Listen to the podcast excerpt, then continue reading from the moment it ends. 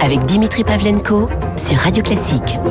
Et Pascal Bruckner est avec nous pour euh, terminer l'heure jusqu'à 9h. Bonjour Pascal. Bonjour Dimitri. Alors l'actualité marquée évidemment par cette gifle d'Emmanuel Macron. Je ne manque pas, euh, je ne résiste pas à vous, à, vous demander votre réaction sur cet événement, par-delà tout ce qu'on a pu dire, atteinte aux deux corps du roi, l'humiliation, ce qu'a dit David Abiker d'ailleurs sur ce que ça dit, la manière dont on traite les événements, la mise en scène euh, qui commande la gifle pratiquement. On est dans une inversion totale des choses.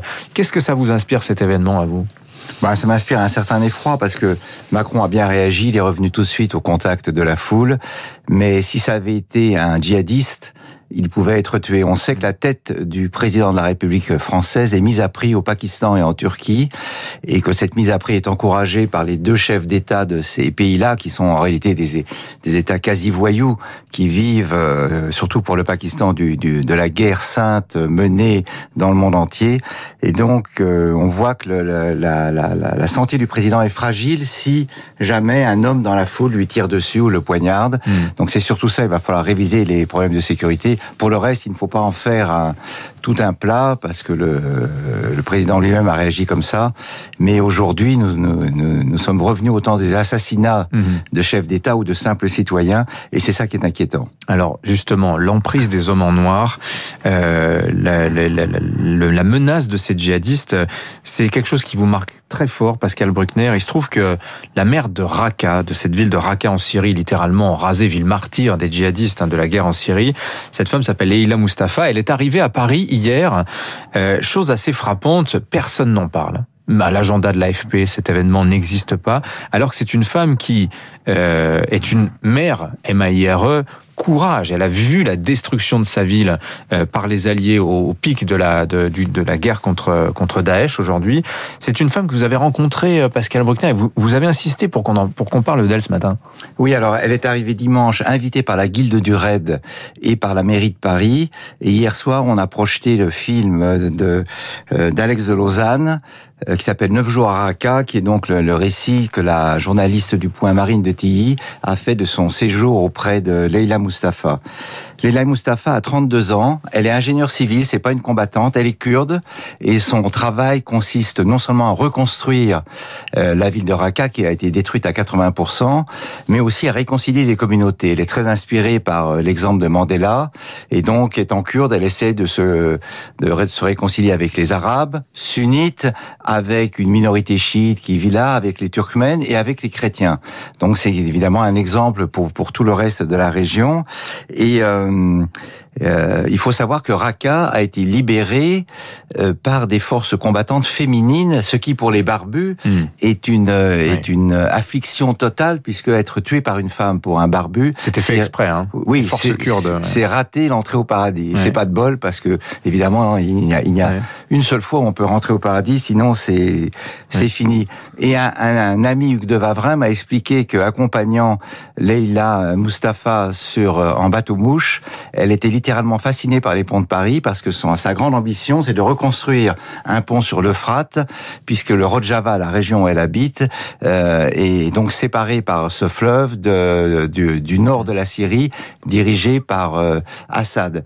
Et le, le film Neuf jours à Raqqa se termine par une invocation aux Américains. Pourquoi? Parce que le Rojava, qui est donc cette enclave kurde au, au nord-est de la Syrie, est d'abord et avant tout menacé par les Turcs. Les Turcs ont une politique très cynique. Ils arment les, djihadistes d'Al-Nosra. On sait qu'ils ont livré des armes à Daesh et à Al-Qaïda. Et ils voudraient balayer toute présence kurde. Mmh. Et donc, la France maintient quelques forces spéciales dans la région, mais vraiment une poignée. Et seuls les Américains, s'ils mettent 500 ou 1000 hommes, peuvent empêcher les Turcs de euh, venir reprendre la, le, le bastion kurde. Et pour l'instant, la paix est russe. C'est Lavrov qui a signé un accord avec euh, Assad et euh, Erdogan pour qu'on laisse les Kurdes tranquilles. Mais les Kurdes aimeraient bien avoir aussi d'autres parrains plus lointains. Et c'est ça qu'elle est venue dire à Paris, Leila Mustafa, dire ne nous oubliez pas, c'est bien qu'on ait cette paix des Russes, mais les Occidentaux ont encore leur mot à dire euh, voilà. dans cette région. Euh. Voilà, exactement. Elle dit ne nous abandonnez pas parce que bah, les, les, Kurdes sont probablement, évidemment, peut-être plus séduits par le, le, le modèle américain ou le modèle démocratique d'égalité entre hommes et femmes et de libre expression mhm. que par le modèle développé par la, Turquie ou la, Russie. Et donc, le, oui, c'est un appel à l'aide. Et euh, alors, ce qui est intéressant, c'est qu'elle a rencontré un milliardaire américain qui s'appelle Tom Kaplan, qui dirige une ONG qui s'appelle Alif, et elle va, elle est invitée aux États-Unis pour essayer de convaincre Joe Biden, qui n'est que le continuateur de Donald Trump, hein, qui est un isolationniste, de maintenir des troupes là-bas et, euh, et, de ne pas abandonner les Kurdes à leur sort. Donc ça va être l'objet du prochain du prochain voyage, parce qu'évidemment la France est un acteur moindre que que les États-Unis d'Amérique. Mais effectivement, alors on voit que pour les Kurdes c'est très compliqué parce que il se trouve que le ministre des Affaires étrangères turc signait une tribune dans l'opinion cette semaine à l'occasion de sa venue à Paris. Alors à l'égard de la France, les Turcs ont baissé d'un ton parce qu'effectivement, euh, ils sont dans une situation très compliquée. Seulement, il y a quand même, et c'est écrit noir sur blanc dans cette tribune que j'invite nos auditeurs à lire s'ils ne l'ont pas fait, euh, le sujet euh, des revendications autonomistes des Kurdes, c'est non négociable avec eux. Alors là, vraiment, euh, pour les Turcs, c'est un, un point sur lequel ils ne transigeront jamais. Hors de question de laisser un territoire autonome kurde exister, euh, euh, voire un État kurde se, se former. Hein. Là-dessus, c'est...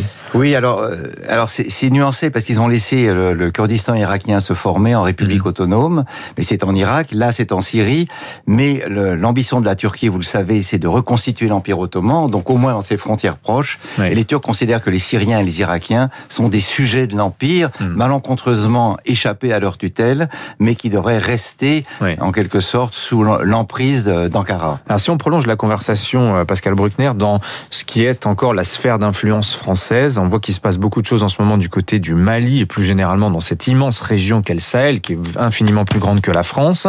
Et se pose cette question, euh, est-ce que la France doit euh, rester au Sahel Le général Lecointre, donc chef d'état-major des armées, disait récemment, si on y reste dans dix ans, la guerre ne sera pas terminée, en tout cas elle ne sera, ne sera pas gagnée, euh, dans, au moment où en plus les Américains de leur côté sont en train de quitter l'Afghanistan. Et se posent cette question, on part, on reste, qu'est-ce qu'on fait? Qu'est-ce que vous en pensez vous? Ah, Moi personnellement je serais plutôt euh, partisan de rester, mais je vois bien que le coût humain, matériel, psychologique est énorme hmm. et que la France n'a que des coûts à prendre, donc là on a suspendu provisoirement la coopération militaire avec le Mali, qui vient de connaître son deuxième coup d'État euh, en, quelques mois. Le Mali, dont le gouvernement est influencé par un prêcheur, l'imam Mahmoud Diko, qui est un, frère musulman, un salafi, je ne sais pas comment le, le, qualifier, mais qui s'est fortement opposé hmm. à deux réformes qui avaient été proposées au Mali. La première, c'était de, de remonter l'âge du mariage pour les jeunes filles de 12 ans à 15 ans, et pour lui c'est une hérésie, et de reconnaître les droits des homosexuels, mhm. pour qui pour lui ne mérite rien d'autre que le châtiment de Dieu.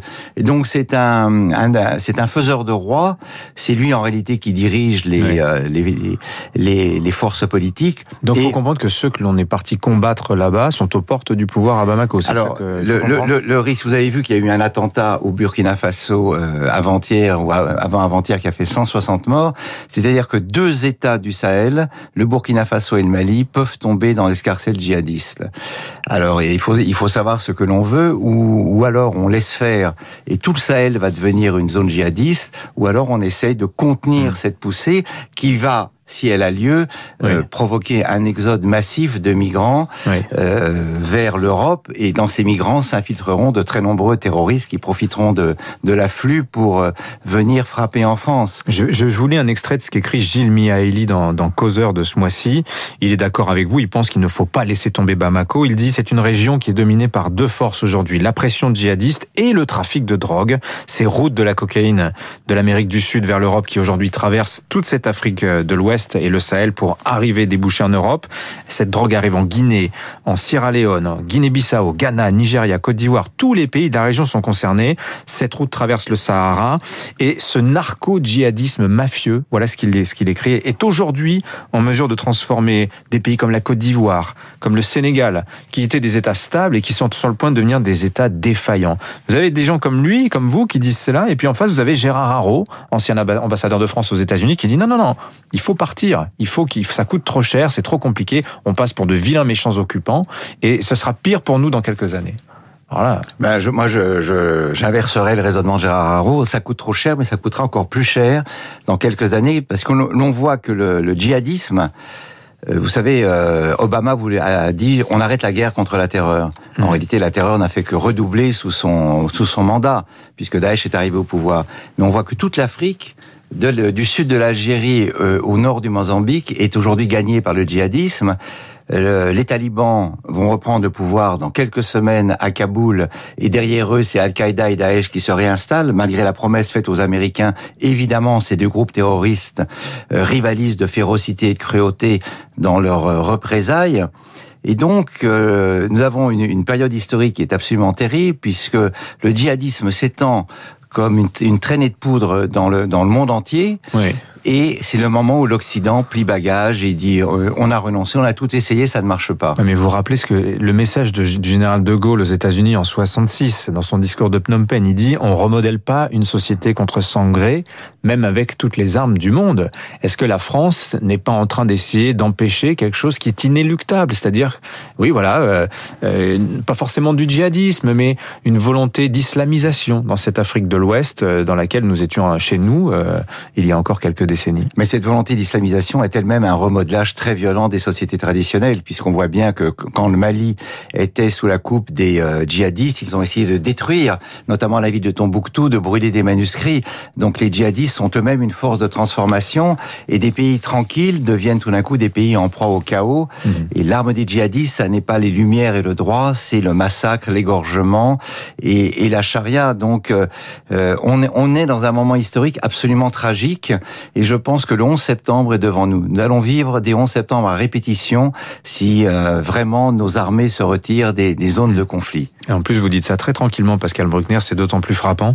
Pour reboucler avec euh, la mère de Raqqa, Leila Mustafa, euh, euh, je suis assez frappé que personne n'ait annoncé sa venue. Est-ce que ça, elle ne méritait pas mieux cette femme? Oui, alors elle était déjà venue il y a quelques mois. On, on lui avait arrangé un rendez-vous avec le président de la République qu'il a reçu et les représentants du Rojava en France. Mais je dois dire qu'hier, par exemple, dans l'ordre de cette projection de ce film euh, au cinéma Luminor, rue du Temple, dans le Marais, la maire de Paris devait venir, elle n'est pas venue. Elle était retenue par un autre événement, peut sans doute beaucoup plus important, et la délégation kurde a été extrêmement humiliée.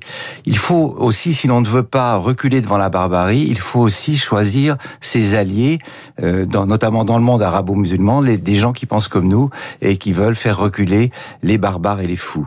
Merci Pascal Bruckner. Merci Dimitri. Bonne journée à vous. Il est 8, 9h moins 5. Eh oui, non, le temps avance. 9h moins 5. Franck Ferrand arrive dans un instant pour l'histoire.